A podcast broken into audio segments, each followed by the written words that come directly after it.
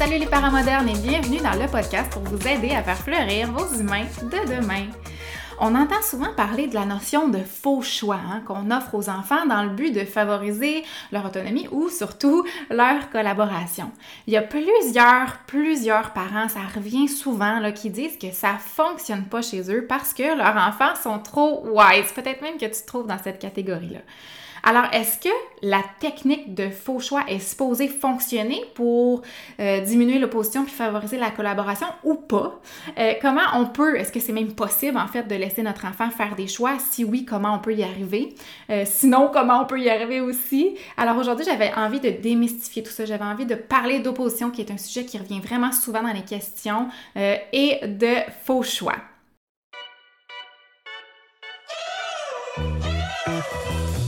Je suis Mélanie, éducatrice spécialisée depuis presque, mon Dieu, 15 ans maintenant. Et je suis aussi maman deux fois. Puis mon troisième bébé, ben, c'est Wikid, la plateforme éducative conçue pour accompagner les parents modernes. Les parents modernes, c'est vous, ça. Ma mission, c'est de rendre votre quotidien plus simple, plus doux, plus fun dans les moments où ça va moins bien, puis ben, quand ça va bien aussi. Mon podcast, c'est la référence parentale quand vous avez besoin d'être rassuré, rassurez que vous êtes normal, que vous n'êtes pas seul, puis que vos enfants, ben, sont pas brisés. C'est la référence quand vous avez envie de comprendre de quoi votre enfant a besoin. Parce qu'ici, je réponds à vos questions et je vous donne des tonnes de pistes de réflexion et des stratégies d'intervention claires et simples qui vont vous faire du bien, pas juste à vous, à vos enfants aussi. Si mon podcast ou mes formations en ligne aident un seul parent à se sentir plus outillé, plus épanoui ou plus en confiance, ben pour moi, là, ce sera mission accomplie. Puis si vous avez envie de contribuer puis de donner au suivant vous aussi, mais ben partagez les podcasts avec vos amis, avec vos proches ou avec votre communauté si vous aimez ce podcast-là, si vous avez envie de me donner un petit boost d'énergie, ben allez me donner une petite évaluation sur iTunes ou écrivez-moi un petit message. Ça me fait vraiment toujours plaisir de vous lire. Bonne écoute!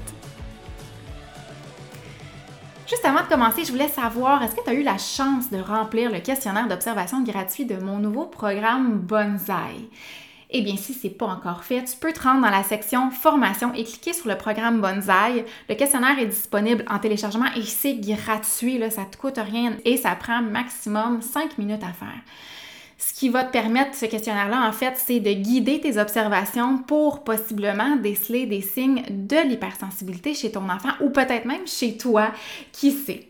L'hypersensibilité, ben, ça touche 15 à 20% de la population, donc ça serait un enfant sur cinq qui présenterait des signes d'hypersensibilité. Puis l'hypersensibilité, c'est pas juste négatif, hein, il y a vraiment beaucoup d'avantages. Étant moi-même hypersensible, une chance, je suis capable de vous dire ça aujourd'hui, qu'il y a quand même plusieurs avantages à être hypersensible que ce soit pour la mémoire qui est vraiment impressionnante parce qu'il y a une capacité euh, d'analyse et d'observation vraiment plus précise souvent, fait qu'ils sont capables d'enregistrer beaucoup plus de choses dans leur mémoire, euh, que ce soit la mémoire olfactive, que ce soit la mémoire visuelle ou la mémoire auditive, euh, la mémoire prend vraiment des capacités très impressionnantes chez les personnes hypersensibles, en tout cas dans la majorité des cas. donc ça, comme je disais, le sens d'observation est très développé. Le, le vocabulaire est souvent très riche malgré le fait que les enfants sont très jeunes. C'est ce que j'ai pu observer aussi chez ma plus grande. Souvent, c'est des enfants qui sont très, très, très, très, très curieux, donc qui vont poser aussi beaucoup de questions, qui vont beaucoup se questionner aussi.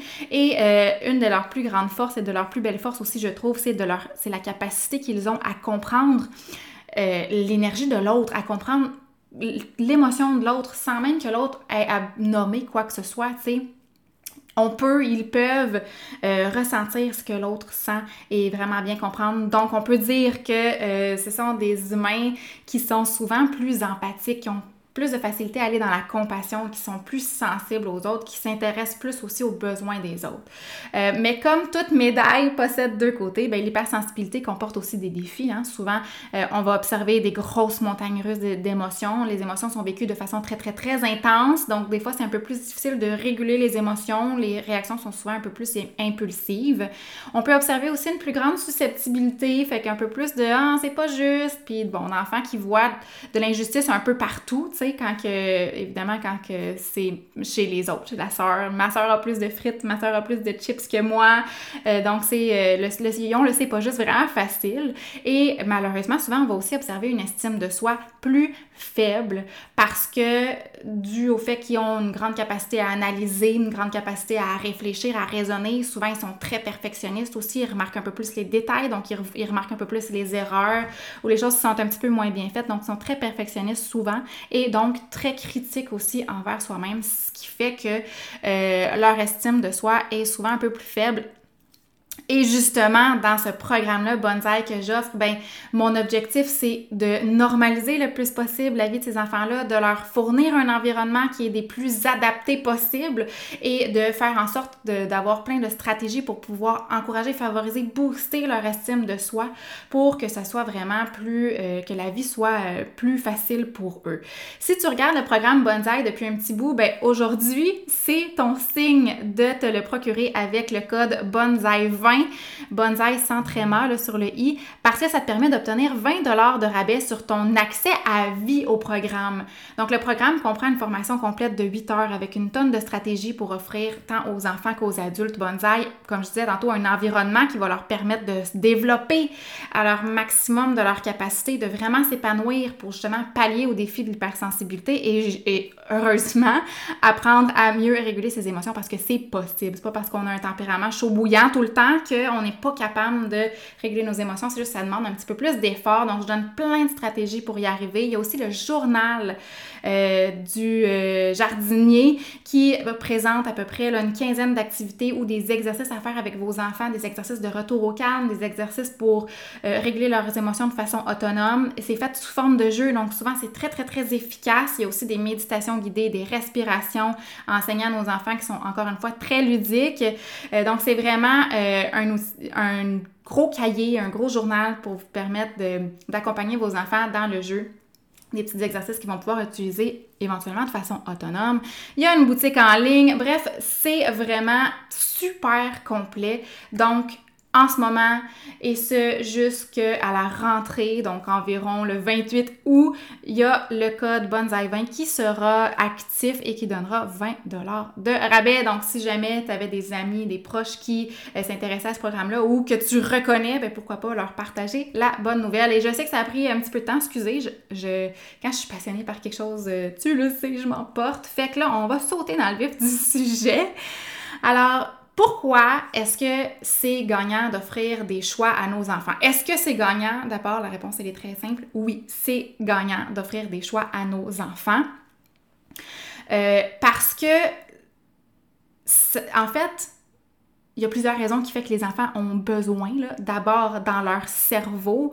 Leur cerveau un besoin de contrôler, un besoin d'autonomie, un besoin d'affirmation. Fait que le besoin d'autonomie et de contrôle vers deux ans, il est très, très, très, très fort, ce qui fait qu'on voit souvent une émergence justement de l'opposition. L'opposition, elle n'est pas là pour nous faire suer. Euh, c'est vraiment pas dirigé contre toi, le parent. C'est pas une phase qui est négative même. J'aimerais ça qu'on la voit je sais que là, que c'est souvent une phase gossante en fait, mais j'aimerais ça vraiment qu'on la voit comme euh, Colin, c'est mon enfant qui grandit, c'est mon enfant qui est capable de s'affirmer, c'est mon enfant qui sait ce qu'il veut. C'est beau, tu sais, de voir ça. Puis jusqu'à un certain point, on devrait l'encourager que ça devienne démesuré, mais on devrait encourager le fait que mon enfant est capable de dire son opinion, est capable de s'affirmer, il sait ce qu'il veut. Parce que quand on met nos enfants sur mute, bien, ça fait probablement comme c'est arrivé à plusieurs enfants qui m'écoutent ici aujourd'hui, quand on met nos enfants sur mute puis on leur dit qu'il n'y a pas, d'affaires à décider, que c'est pas lui l'adulte, qu'il n'y a pas à nous bosser, ou bon, tu sais, que lui, dans le fond, son travail, c'est d'écouter puis d'attitude, ben ça fait des enfants, c'est ça, qu'on met sur mute, puis qui ont beaucoup, beaucoup, beaucoup de difficulté à s'exprimer, à donner leur opinion une fois adulte. Et si tu te reconnais là-dedans, c'est très, très, très, très, très, très, très difficile à défaire une fois adulte. Là, tu sais, quelqu'un qui a toujours de la difficulté à, dire non quand on demande de l'aide puis qui n'est pas capable de s'affirmer, mettre ses limites ben, c'est un peu ça le défaut quand on met nos enfants sur mute. Donc, on veut qu'ils puissent être capables de s'exprimer, on veut qu'ils puissent être capables de contrôler certaines choses, qu'ils s'en sentent capables de faire, qu'il y ait une estime, une belle estime par rapport à ça. Euh, par rapport à plein d'autres choses aussi, mais ça, je considère que c'est très important. Et donc, ça survient dans la phase d'opposition. Donc, on veut pas euh, stopper, freiner la phase d'opposition. On veut l'encourager, on veut l'encadrer, en fait. Je pourrais dire ça comme ça. On veut encadrer la phase d'opposition, c'est-à-dire que euh, on notre rôle de parent, c'est quand même de prendre des grandes décisions puis d'offrir un cadre sécuritaire à notre enfant, c'est pas de le laisser décider de tout et de n'importe quoi. D'ailleurs, j'en parle beaucoup dans la formation Apprivoiser la petite enfance et doigts dans le nez. Les enfants, là, ils aiment ça prendre des décisions, oui, mais ils n'aiment pas ça non plus avoir toutes les responsabilités sur leurs épaules. Donc, d'avoir à décider quand est-ce qu'ils mangent, quand est-ce qu'ils dorment, même si dans une perception d'adulte, on peut avoir l'impression que c'est vraiment ça qu'il veut. Lui, il veut décider de tout, mais l'enfant, il a besoin de se sentir en sécurité, il a besoin d'anticiper, il a besoin de sentir que son parent est en contrôle. Ce que ça fait sinon à l'inverse, c'est que ça fait sentir l'enfant euh, très anxieux parce que ça devient anxiogène. Lui, il n'est pas capable d'anticiper. Il y a plein de limites cognitives. Et donc, quand l'enfant se sent anxieux, bien souvent, il va avoir des comportements justement qui sont durs à lire un peu des fois chez l'adulte. Ça ne veut pas dire que l'enfant va être dans son coin à trembler puis à dire je suis nerveux, maman. C'est pas comme ça nécessairement que ça s'exprime. Ça va s'exprimer plus par justement en une encore plus grosse opposition. Ça va s'exprimer par un enfant qui a beaucoup de difficultés avec l'autorité. Ça va s'exprimer avec un enfant qui, est, qui a souvent, on a souvent l'impression qu'il est en train de perdre le nord, là, qui est un peu éparpillé partout. C'est ça l'anxiété. C'est comme ça que ça se que ça se, vit chez un jeune enfant. Donc, un enfant qui, s'oppose plus, plus, plus, un enfant qui a de la difficulté avec l'autorité de ses parents ou des autres adultes, de l'éducatrice ou tout ça, un enfant qui, qui, a de la difficulté à, canaliser son énergie, qui vit souvent des trop-pleins, qui vit souvent des dérapages, qui est souvent comme très surexcité, qui papillonne un peu partout, qui n'est pas capable de se poser, ça, c'est des signes d'anxiété. Et donc, que l'enfant a besoin d'un cadre un peu plus rigide, qui a besoin d'une structure un peu plus rigide, qui a besoin d'une routine, et on pourra en reparler un petit peu plus tard. Donc, c'est gagnant d'offrir des choix à nos enfants, de leur offrir un peu de contrôle pour, euh, oui, les faire sentir justement en contrôle pour répondre à ce besoin-là de leur, de leur cerveau, mais euh, avec parcimonie. Donc, je vais tout vous expliquer comment faire. Alors, ce qu'on dit souvent, en fait, c'est offrez à vos enfants des faux choix. Et là, ben, comme je disais dans l'intro, les gens souvent vont dire Ah, mais moi, mes enfants sont trop wise, les faux choix, ça fonctionne pas. Mais peut-être que ton enfant est trop wise. Je te souhaite que ton enfant, soit trop wise. Euh, mais wise ou pas wise, ce qu'il faut se rappeler, ce qu'il faut retenir, c'est que l'enfant, oui, il peut faire des choix, mais il n'a pas le pouvoir de décider si ta limite, ta consigne ou ta demande, elle est flexible. Alors, tu sais, quand je parlais du cadre rassurant tantôt, ça, c'est ta job de parent de t'assurer que ta limite, elle est ferme. Si ton accès euh, à vie là, à la formation apprivoiser la petite enfance et doigts dans le bien là, ça serait un excellent moment de retourner, faire un petit saut, faire un petit rafraîchissement dans le module qui parle de comment être un leader positif, euh, comment aussi euh, on peut imposer à nos enfants notre limite, nos limites, sans créer des, une troisième guerre mondiale. Donc, dans ce module-là, j'explique comment être un, un parent leader qui offre un cadre ferme, tout en demeurant aussi cool et chaleureux, parce que c'est pas parce qu'on offre un cadre ferme qu'on est obligé de devenir très, très, très autoritaire, d'être fâché tout le temps, puis d'être bête, tout ça. Donc, j'explique dans ce module-là comment on peut y arriver. Alors, c'est sûr que si, euh, quand tu offres des choix à tes enfants, si tu offres le choix, mettons, entre, ben, tu prends tes figurines ou tu prends ton bateau pour aller dans le bain, ben, ça se peut qu'ils s'opposent puis qu'ils disent, ben, moi, je veux les deux. Bon, dans, tous les cas, dans tous les cas, ce serait gagnant. Si jamais ton enfant choisisse d'amener les deux, tant mieux. Ton objectif, c'est qu'il s'en aille dans le bain. Par contre, si ton enfant répond Non, je veux pas aller dans le bain, bien c'est là que ça, ce n'est plus son choix. Donc, il y a le choix entre t'amènes tes bonhommes, tes bateaux, ou à la limite, quel jouet tu veux amener dans le bain, ou est-ce que tu veux prendre un bain ou une douche, mais toi, ton objectif, c'est qu'il aille dans le bain ou dans la douche, qu'il se lave, bref, et ce n'est pas ça, ce n'est plus un choix. C'est ici que ta limite devrait plus être flexible. Là, il y a des gens qui vont dire Oui, mais moi, quand j'offre deux choix à mes enfants, mon enfant s'oppose. Et comme on l'a dit tantôt, c'est tout à fait normal. Et ça dépend comment les choix sont présentés à ton enfant. Et peut-être que ton enfant va s'opposer. Peut-être que les choix que tu vas offrir à ton enfant ne feront pas l'affaire de ton enfant. Je veux dire, tu pourrais lui offrir un verre bleu ou un verre rouge, puis il pourrait quand même dire non, moi je veux le jaune. Bon, ben, on va lui. Pourquoi d'abord pas lui demander choisis-toi un verre. On n'a pas, tu sais, les faux choix. Des fois, les gens pensent qu'il faut offrir deux choix, tu sais, choix A, choix B. ça me fait penser à quoi couper. là, je vais faire friser des oreilles. Je le sais, si t'es prof, si tu travailles avec des. Si t'as des enfants qui vont à l'école, si tu travailles avec des jeunes, ça va t'avoir fait friser les oreilles. Je suis désolée, c'était plus fort que moi, mais ça m'a fait penser à, ça, choix A, choix B. Euh, donc, c'est ça. Fait tu peux, c'est pas obligé de demander choix A, choix B, tu peux juste lui demander choisis-toi un verre, choisis-toi une assiette, va choisir un napperon.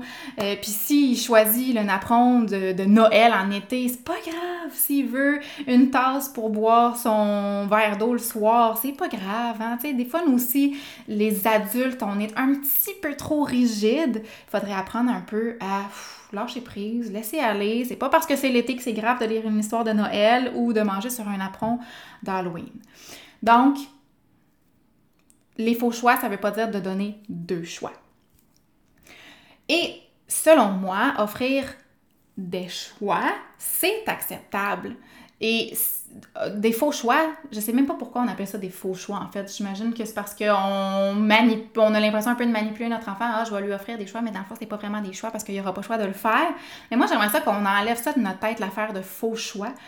J'aimerais ça qu'on on aille plus dans une optique de moi, je fais confiance à mon enfant qui est capable de prendre des petites décisions. Les grandes et les petites décisions, moi, mon enfant peut en prendre des petites, des petites décisions qui ne vont pas affecter la routine, qui ne vont pas affecter leur santé, qui ne vont pas affecter leur sécurité ou leur développement. Des petites décisions, c'est extraordinairement efficace parce que ça répond aux besoins d'autonomie, ça répond aux besoins d'affirmation, aux besoins de contrôle qui est tant, tant, tant nécessaire pour leur cerveau. Parce que s'ils n'ont pas ça, s'ils n'ont pas la possibilité de s'affirmer, d'être autonome ou de contrôler, c'est quasiment sûr qu'il va avoir beaucoup d'opposition et des crises. Des crises, des crises, des crises parce qu'ils testent euh, nos limites, bon, puis parce qu'ils n'ont pas assez de contrôle. Alors, j'aime ça, dire que moi, j'offre des petits choix à mon enfant, ce qui fait en sorte que ça diminue l'opposition.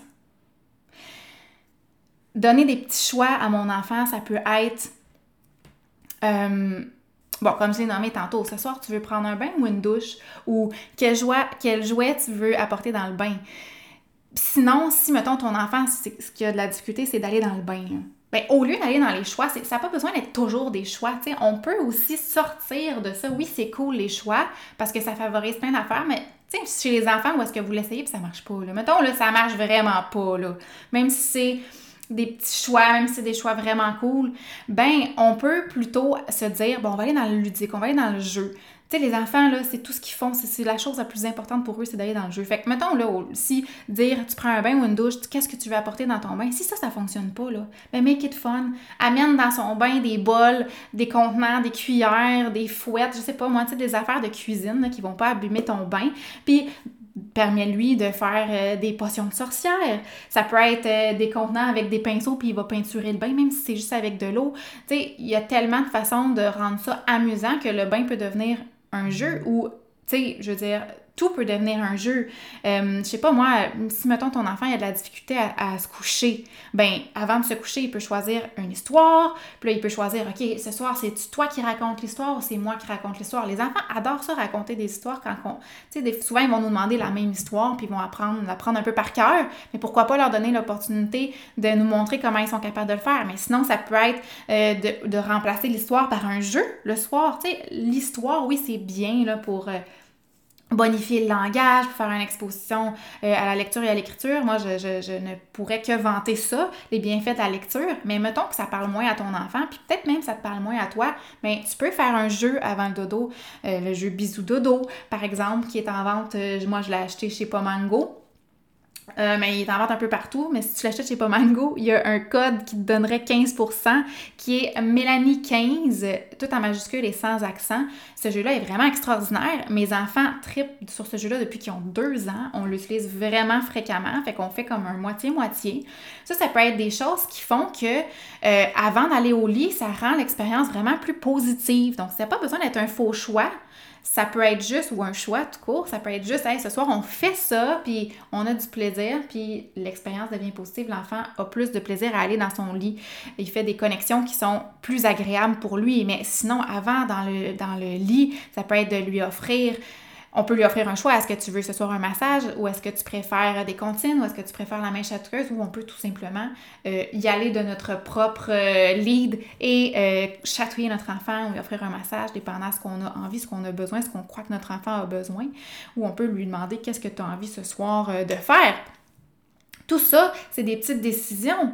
C'est des décisions qui peuvent oui, peut-être prendre un petit peu plus de temps. Mettons, si l'enfant va choisir son pyjama, si l'enfant va, choisir euh, son histoire, si l'enfant décide qu'il lit son histoire lui-même ce soir. Tout ça, c'est des décisions qui vont peut-être prendre un petit peu plus de temps. Donc, juste prévoir plus de temps dans notre horaire, mais ça n'a aucune incidence. Ça ne devrait jamais, en fait, avoir de l'incidence sur la routine, la santé, le développement et la sécurité. Si c'est le cas, ça veut dire que c'est plus une petite décision et que c'est une grande décision et que là, ça te revient à toi. Donc, c'est des choix, des petits choix qui leur permettent d'avoir du pouvoir, de se sentir en contrôle, de se sentir autonome. Et ça, les amis, ça, ça va diminuer leur opposition parce que ça vient directement répondre à un besoin de contrôle, d'autonomie et d'affirmation. C'est hyper efficace. Donc, s'il y a beaucoup de crises chez vous par rapport à l'opposition, ça, c'est une excellente technique d'offrir des petits choix ou d'y aller vraiment par le jeu. Sinon, pour diminuer l'opposition et donner plus d'autonomie à notre enfant, il y a tellement de façons d'y arriver. D'abord, j'en ai parlé un peu tantôt, hein, les enfants ils ont de la difficulté à anticiper, ils ont besoin d'une structure vraiment solide. Donc, une routine visuelle. C'est hyper efficace. Ça peut être utilisé dès 18 mois puisque c'est des images, c'est visuel. Souvent, ça vient en plus appuyer une demande à notre enfant. Donc, avec les 18 mois, là, une routine visuelle, j'en ai une justement sur la boutique en ligne de wicked.ca. Ça s'appelle Ma petite routine quotidienne. Ça vient avec 85 images. Donc, on place 5-6 images. Avec les plus petits, on peut commencer avec deux ou trois images.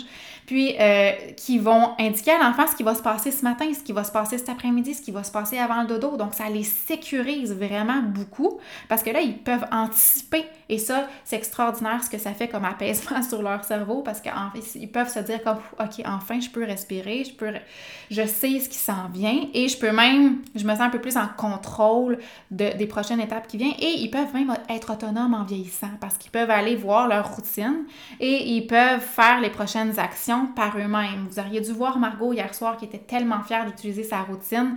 Là, elle est sortie de la douche toute seule. Elle s'est lavé les cheveux toute seule dans la douche. Elle est sortie de la douche toute seule. Elle a arrêté la douche. Elle a pris sa serviette. Elle est allée mettre son pyjama toute seule.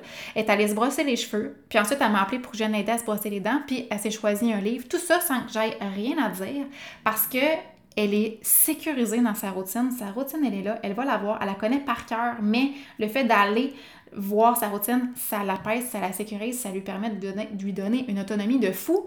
Margot, elle n'a pas encore 4 ans et elle a fait tout ça. Moi, ça m'impressionne et je sais que la routine visuelle qu'on utilise à la maison y est pour beaucoup.